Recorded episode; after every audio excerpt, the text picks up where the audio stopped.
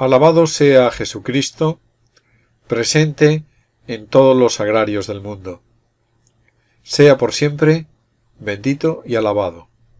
En el nombre del Padre, del Hijo y del Espíritu Santo. Amén. El título de nuestra plática de hoy es Religión civil y religión pública.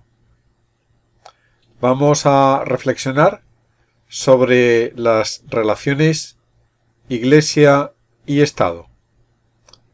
Un tema de capital importancia en el mundo contemporáneo cuando se divisa en el horizonte y en el presente también un gran peligro. Un peligro doble. Por un lado, la sacralización del Estado. Y por otro lado, la estatización de la Iglesia. Dos peligros que se ciernen sobre la convivencia civil y pública, dos peligros que afectan a la libertad religiosa, dos peligros que afectan a las libertades en general y que tienen en el centro la reflexión sobre la identidad propia del Estado y la identidad propia de la Iglesia. El peligro es el peligro de la confusión de los contrarios. Confundir el Estado con un credo religioso y confundir la Iglesia con un Estado. Hemos titulado la plática Religión civil y religión pública porque son dos conceptos muy interesantes. La religión civil es algo así como la religión estatal. Se refiere el concepto a las liturgias parareligiosas del ceremonial estatal. Así, por ejemplo, el culto pseudo religioso que se da a la bandera, la idolización de la patria, entender el nacionalismo como una religión, los juramentos laicos y también, aunque esto sea casi de risa, pero son cosas que se han empezado a dar en algunos países, los bautismos, los matrimonios, las primeras comuniones laicas también.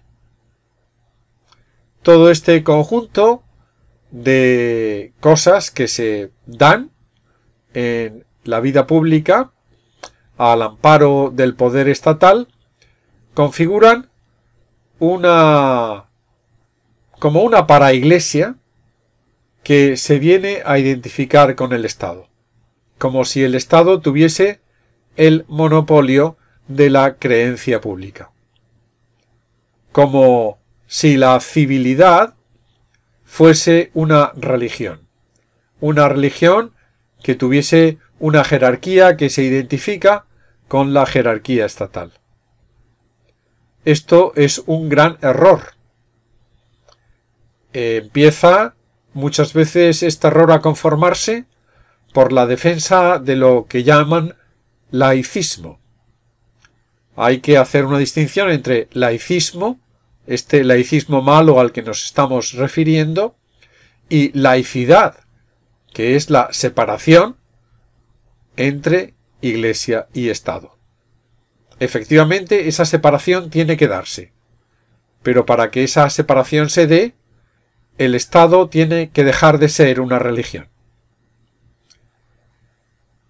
El otro concepto al que hemos hecho referencia en el título de la plática es religión pública. ¿Qué es eso de la religión pública? Pues son las manifestaciones públicas y colectivas de la fe religiosa, como por ejemplo las procesiones, las romerías o las fiestas del calendario religioso.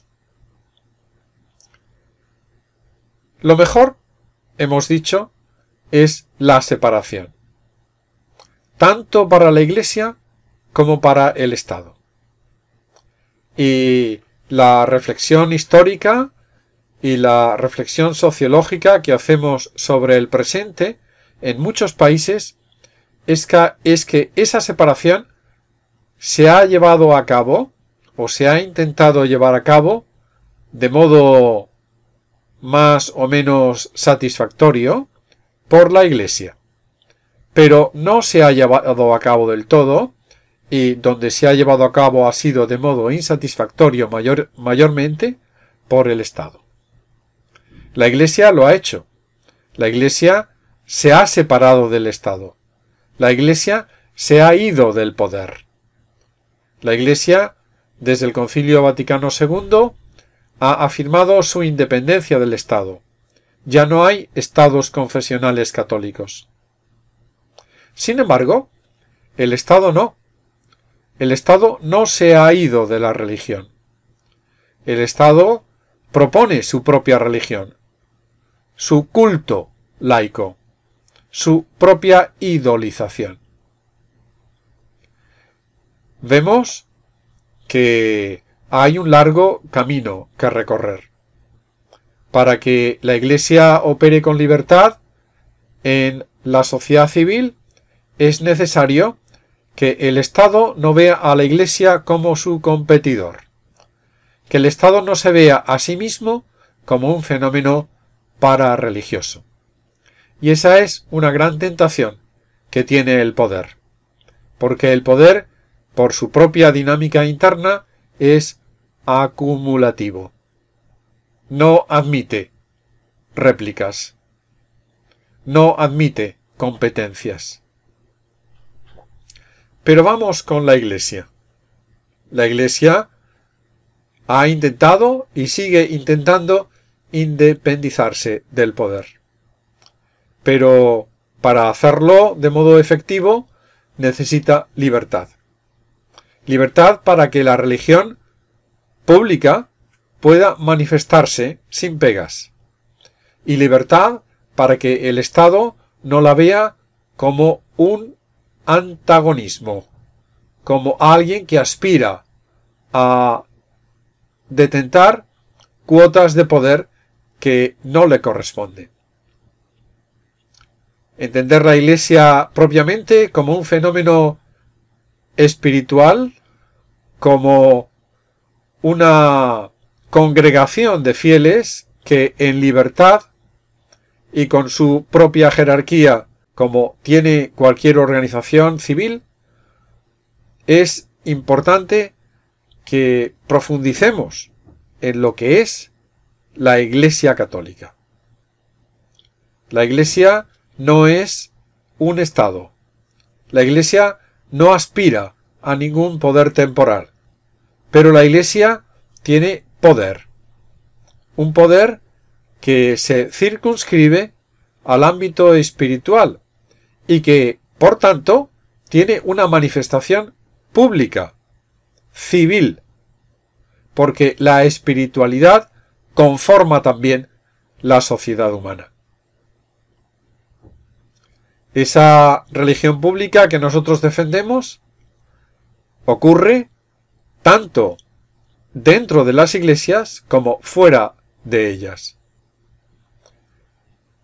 De ahí la importancia de que las liturgias, la simbología, que esas manifestaciones de culto público y privado adquieren, resemblen lo que la Iglesia predica.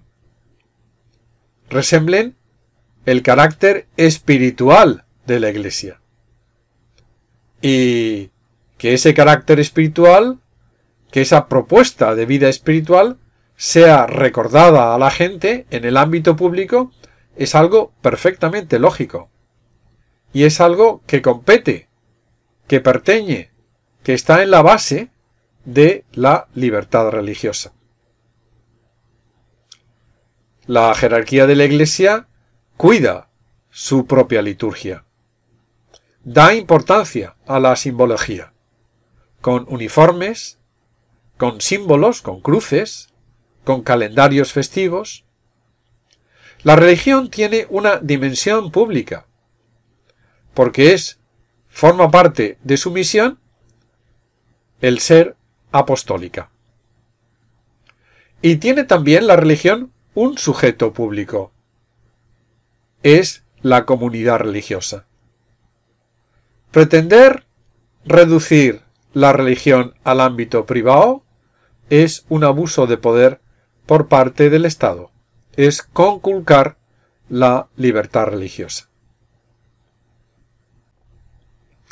Este carácter público de la misión de la Iglesia viene de las palabras en nuestro Señor Jesucristo. Id y predicad. Id y bautizar a todas las gentes en el nombre del Padre, del Hijo y del Espíritu Santo. La misión de la Iglesia es una misión pública. Por eso en la Iglesia cuidamos mucho, defendemos y pretendemos embellecer y dar el propio significado a la liturgia, a los actos de culto. Corresponde a todos, particularmente a los sacerdotes. Pero hemos de saber la fe de la Iglesia que tratamos de incorporar a nuestras vidas, individual y colectivamente, habla a través de la belleza. De esa belleza de la cual está impregnada la liturgia pública. En el ámbito público tiene que haber un diálogo, tiene que haber un respeto entre lo que es la preservación de ese ámbito por parte del Estado, la defensa de ese ámbito para el, ejercicio, para el ejercicio de la libertad y lo que es la participación en ese ámbito por parte de las instituciones civiles y religiosas. Ese diálogo entre Iglesia y Estado debe de respetar las identidades y libertades que cada uno de los sujetos que participan en la vida pública, individual o colectivamente hablando, tienen. La calle es de todos. Y todos deben de tener libertad, deben de tener seguridad para transitar por la calle. En el tiempo presente se hace particularmente necesario defender la libertad religiosa del ataque del laicismo. Defender la identidad religiosa es defender en definitiva la Iglesia, su razón de ser. En muchos países esa libertad religiosa viene representada por la acción pública de la caridad cristiana, por las hermandades y cofradías que llevan el culto público a la calle, conformando un capital simbólico muy importante. La belleza es una de las manifestaciones de la divinidad. La Iglesia, en sus templos y fuera de ellos, atesora belleza. Gran parte del arte es arte religioso. Y no es de extrañar que los poderes constitutivos, que son ajenos y a veces encontrados con la religiosidad, traten de dominar, de monopolizar esa belleza.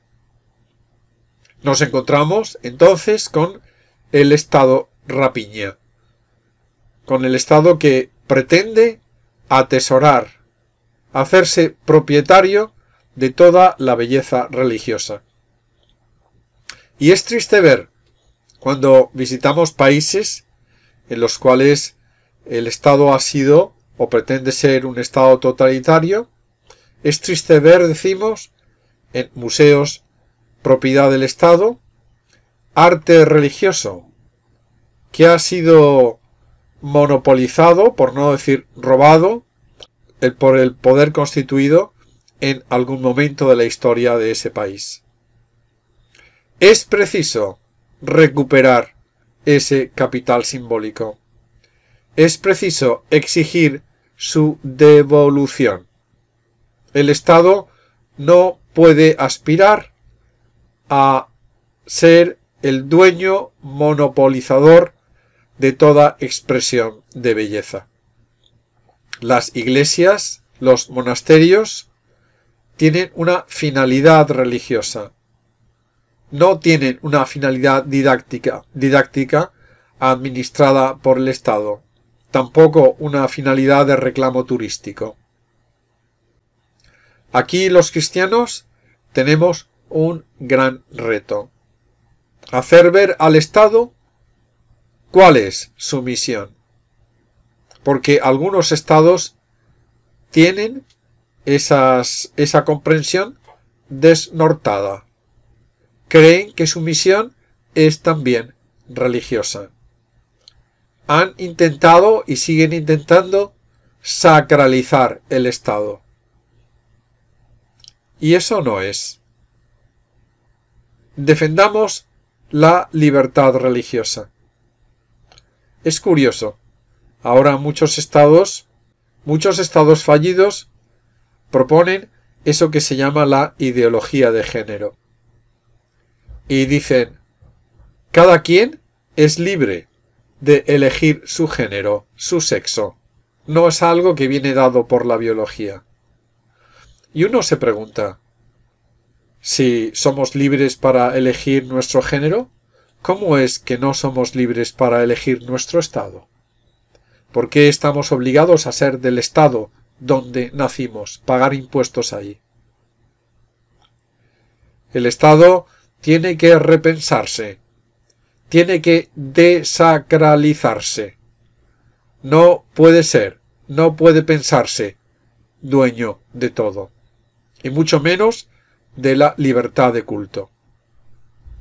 El culto tiene como fin glorificar a Dios, hacerlo presente, recordar a la sociedad que existe una dimensión espiritual propia de lo humano, incardinada en cada uno de nosotros.